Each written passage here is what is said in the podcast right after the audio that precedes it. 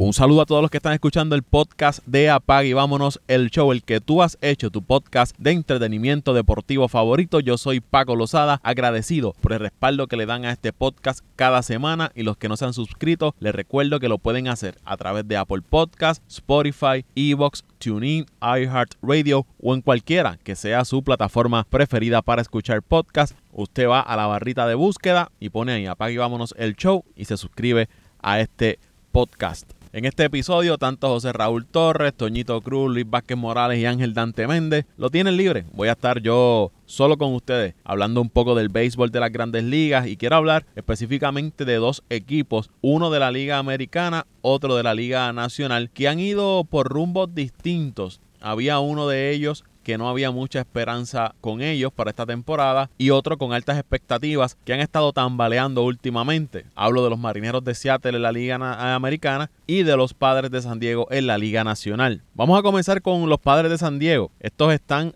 ahora mismo terceros en el oeste con marca de 68 victorias, 56 derrotas en el momento que estoy grabando este podcast. Han perdido 8 de sus últimos 10 desafíos, tienen un run differential de más 83 y ahora mismo están empatados con el equipo de los Rojos de Cincinnati en el segundo puesto de wild card de la Liga Nacional. El primer puesto de wild card lo ocupan los, los Dodgers de Los Ángeles que van por ahí tratando de alcanzar al equipo de los Gigantes de San Francisco. Los Dodgers han ganado nueve partidos consecutivos y ahora mismo están a juego y medio detrás de ese equipo de San Francisco. Así que esto podría cambiar las últimas semanas, pero tanto San Francisco como los Dodgers han estado jugando muy bien. San Francisco tratando de agarrar esa primera posición porque aquí o San Francisco los Dodgers, vamos a ver cómo le va a los padres en este final de temporada, pudiera estar entonces jugando un juego de wild card que es un juego suicida, el que pierda queda eliminado. Regresando a los padres, este equipo se ha enfriado en las últimas semanas, como les dije, de ser uno con altas expectativas, uno de los equipos favoritos en la Liga Nacional, poco a poco han ido perdiendo terreno, juegan por debajo de los 500 en la segunda mitad de la temporada, vienen de tener problemas frente al equipo de Arizona y de ser barridos por el equipo de Colorado, dos de los peores equipos de su división. En esa, en esa racha de partidos contra estos dos equipos recibieron un no-hitter. Están desesperados. Es un equipo out. Que ha perdido a sus iniciadores por problemas de lesiones y al punto que fueron a contratar a Jake Arrieta que en su debut frente al equipo de Colorado le hicieron cinco carreras en tres y un tercio de entradas lanzadas. Así que no fue un buen inicio en la carrera de Jake Arrieta en uniforme de los padres y tampoco era lo que los padres estaban esperando de Jake Arrieta. Como les dije tienen varios de sus iniciadores lastimados. Blake Snell no ha sido ni la sombra de lo que era con el equipo de, de Tampa. Tuvieron nuevamente a Fernando Tati que para muchos es el jugador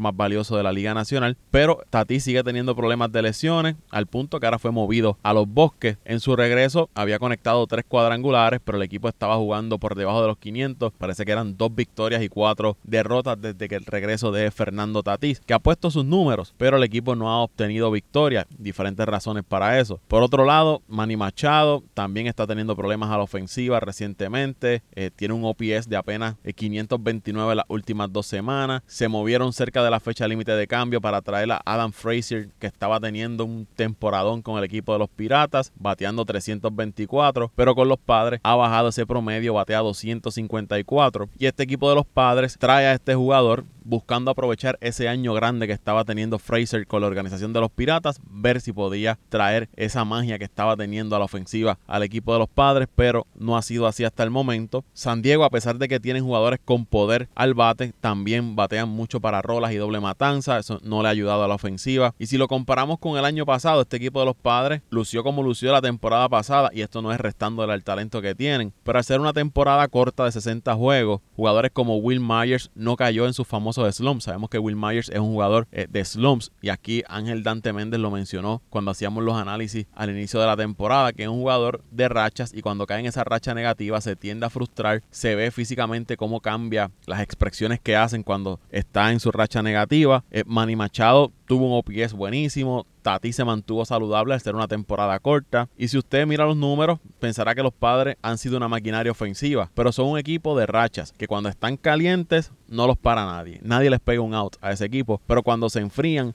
tienen muchos problemas para anotar carreras. Si miramos esta temporada, de mayo 9 al 29, tuvieron récord de 16 victorias y apenas 3 derrotas. Fueron los líderes en las mayores en carreras anotadas. Entre junio 16 y julio 18, tuvieron marca de 17 y 10, también siendo líderes en las mayores en carreras anotadas, con un promedio, escucho esto, de 6.4 carreras y un OPS colectivo de 841. En el resto de los partidos están promediando 3.7 carreras y un OPS de 674. Entonces tiene jugadores que han estado cayendo en slumps por periodos extendidos como Eric Hosmer, como Myers, como Machado, como Tommy Fan y Cronsworth, que son jugadores que caen en rachas positivas y de momento, como les dije, nadie les pega un auto pero después vienen esas rachas negativas y son rachas negativas que han sido más largas que las rachas positivas. El único que ha mantenido sus números consistentes, a pesar de haberse lastimado en varias ocasiones, es Fernando Tatis Jr., en comparación con el año pasado, este equipo de San Diego ha tenido problemas para conseguir que jugadores conecten más de un indiscutible por cada partido. Y en apenas el, en el 31% de los partidos de esta temporada han, podido conectar al menos cuatro extra bases. En comparación con el año pasado, si hablamos de los cuadrangulares, en el 43% de los partidos conectaron dos o más cuadrangulares. Este año solo lo han hecho en el 33% de los juegos. La pasada campaña anotaban tres o más carreras en el 52% de los partidos y en esta apenas en el 44%.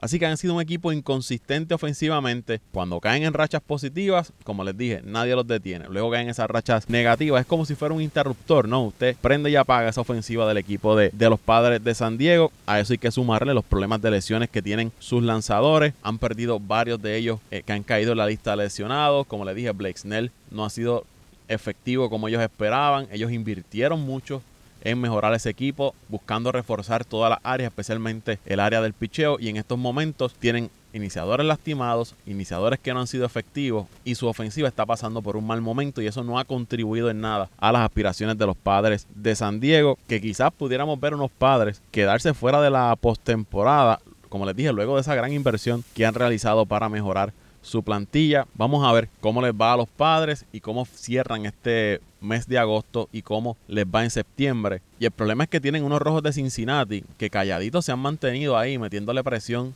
por la lucha de ese último puesto al white card. Y tienes equipos como San Luis, que ha ido mejorando, ha calentado el equipo de los Cardenales, y equipos como Filadelfia y los Mets, que todavía están por ahí eh, buscando eh, colarse de alguna manera a la postemporada. Pero la lucha más cerrada la tienen ahora mismo con ese equipo de, de Cincinnati. Vamos a ver cómo les va a los padres de San Diego, que es uno de estos equipos que ha decepcionado hasta el momento esta temporada. Vamos entonces a la Liga Americana, donde están los Marineros de Seattle. Este equipo juega al momento para marca de 66 victorias, 58 derrotas. Han ganado 7 de los últimos 10 desafíos. Han perdido dos consecutivos contra el equipo de los Astros de Houston. Dos pelas han recibido. En una perdieron con marcador de 12 carreras por 3 y el último partido lo perdieron 15 carreras a una. Tienen un run diferencial de menos 65, pero ocupan ahora mismo, están a cuatro juegos del equipo de Oakland por ese segundo puesto del wild card en la Liga Americana y es un equipo que yo diría la mayoría de los conocedores no daban para que estuviesen teniendo esta temporada positiva. Ha sorprendido a, muchos y buscan llegar a la postemporada desde el año 2001, desde los tiempos de Ichiro Suzuki. Es un equipo que le ha sacado provecho a los partidos cerrados. Eh, tienen marca de 11 y 4 en juegos que se han ido a, entradas extra. Eh, juegan para 26 y 14 en encuentros que se han decidido por una carrera. De sus últimas 8 victorias, 6 han sido anotando 3 carreras o menos y han logrado mantener juegos cerrados a pesar de haber cambiado a su mejor relevista eh, Kendall Graveman a los Astros de Houston. Una movida que no cayó muy bien en el camerino de los marineros porque varios jugadores sintieron que se les estaba traicionando en el sentido de que estaban jugando bien y entonces la gerencia decide salir de uno o si no el mejor de, de sus relevistas. Y Graveman tenía marca de 4 y 0 y escucha esto, y una efectividad de 0.82 con 10 juegos salvados con este equipo de los marineros, un whip de 0.624 en 30 juegos y ha, sido ha, ha, seguido siendo efectivo con el equipo de, de los Astros. El gerente general de Seattle, eh, Jerry Dipoto, había indicado que esta movida le daba profundidad al equipo y hasta el momento Abraham Toro, una de las piezas que llegó en cambio le ha dado resultados. Es un jugador que te puede jugar varias posiciones en el cuadro interior. Y a diferencia de cómo había sido su ofensiva en Houston, bateando 11 con 3 cuadrangulares, en los partidos que ha estado con los marineros, había conectado ya 3 cuadrangulares, cerca de 10 remolcadas, eh, estaba bateando cerca de los 300. También ellos lograron traer a Diego Castillo desde el equipo de Tampa, quizás para ocupar el rol que tenía Graveman en la franquicia. También recuerdo que eh, a principios de, temporada, hace unos meses atrás, eh, que el equipo de Seattle había también habido un choque entre la gerencia y los jugadores porque los jugadores alegaban que la gerencia manipulaba el tiempo de juego de sus prospectos para mantenerlos más tiempo en el equipo y el, eh, evitar la agencia libre, etcétera, etcétera. Porque cuando miramos el roster de este equipo de Seattle, a pesar de haber estado jugando muy bien o de estar jugando muy bien y tener ese récord positivo, no tienen grandes nombres ni jugadores con números que le llamen la atención a los seguidores de, del béisbol. Son jugadores que producen en el momento necesario. Este equipo apenas batea 222 colectivos. Están penúltimos en la liga americana. Un OPS de 382. También están penúltimos. En cuadrangulares están octavos con 152 llegan mucho a base mediante base por bola, están séptimos en bases por bola y esto a pesar de que es el tercer equipo que más ponches recibe en la liga americana. En cuanto a su picheo, están séptimos en la Liga Americana, sextos en total de blanqueadas propinadas y los rivales le bateaban promedio de 246. Así que estamos viendo un equipo que se las arregla. De alguna manera u otra mantienen los juegos bastante cerrados, menos estos últimos dos que han cogido dos pelas de parte del equipo de Houston, y se las arreglan para mantener los juegos cerrados y aunque sea por la mínima, sacar esos partidos y mantenerse ahí en contienda por lograr adelantar la postemporada. Es un equipo que quizás no recibe la atención mediática de otros equipos por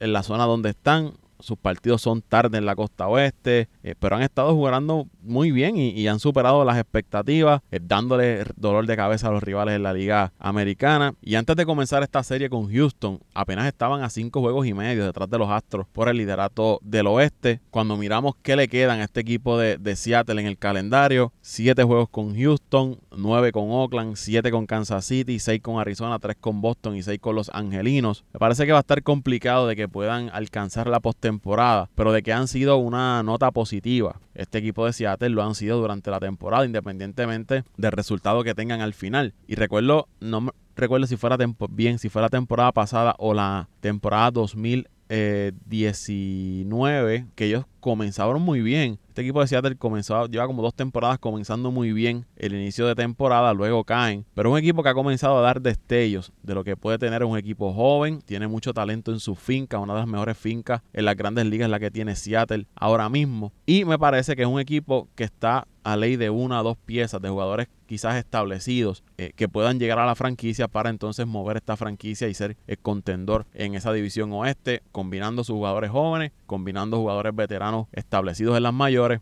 Quizás pudiéramos ver un equipo de Seattle en las próximas temporadas eh, batallando por un puesto en los playoffs. Como les dije, pienso que a este equipo le faltan piezas para ser un equipo de postemporada. Ahora mismo las posibilidades de que ellos alcancen la postemporada es de 4% según Fangraph, por ciento bastante bajo. Pero es un equipo que de alguna manera u otra, como les dije, han logrado sacar victorias. Y cuando usted mira eh, la diferencia de carrera, tienen una diferencia de carrera negativa. Estamos hablando de menos 65. Y aún así tienen récord positivo de 66 y 58. ¿Cómo lo hacen? como dice la canción, yo no sé. Pero están ahí, ese equipo de, de Seattle, y se han mantenido en nota positiva, callados también, sin hacer mucho ruido, batallando por un puesto de wild card en la Liga Americana. Y es un equipo que tiene una marca eh, parecida o cerca de la que tienen equipos como Atlanta, equipos como San Diego, equipos como Boston ahora mismo tienen mejor marca que un equipo de, Toronto, que era uno de los equipos que se hablaba que podría estar luchando un pase a la postemporada. Y este equipo de Seattle está por encima de, de Toronto. Así que poco a poco estamos viendo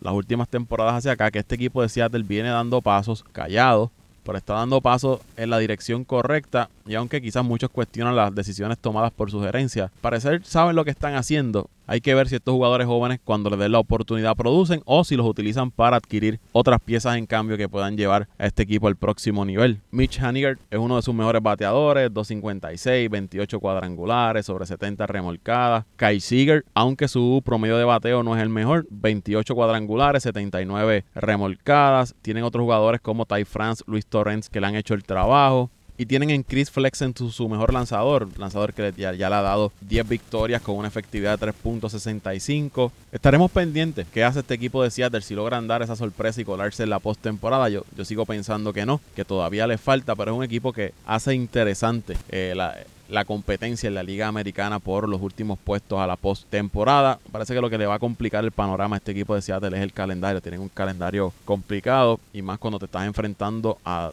más de 15 ocasiones a dos a los que están liderando la, división, que son el equipo de Houston y el equipo de, de, Oakland, pero también eso puede ser eh, favorable si tú como equipo logras vencer a esos rivales de división y entonces te colocas en una mejor posición. Estos son dos equipos que quería traerles a ustedes. Uno que ha estado por debajo de las expectativas, que es el equipo de, de San Diego, y el equipo de los Marinos de Seattle, que para mí han superado todas las expectativas que habían con ellos. Hasta aquí este podcast de Apague y Vámonos el Show. Gracias por la sintonía. Les recuerdo que se suscriban suscriba en Apple Podcasts, Spotify, Evox, TuneIn, iHeartRadio, en cualquiera de las plataformas donde usted prefiera escuchar su podcast. Ahí usted consigue Apague y Vámonos el Show. Y en las redes sociales nos siguen en Twitter e Instagram como Apague y Vámonos el Show Podcast. Agradecido por el respaldo, será hasta la próxima semana.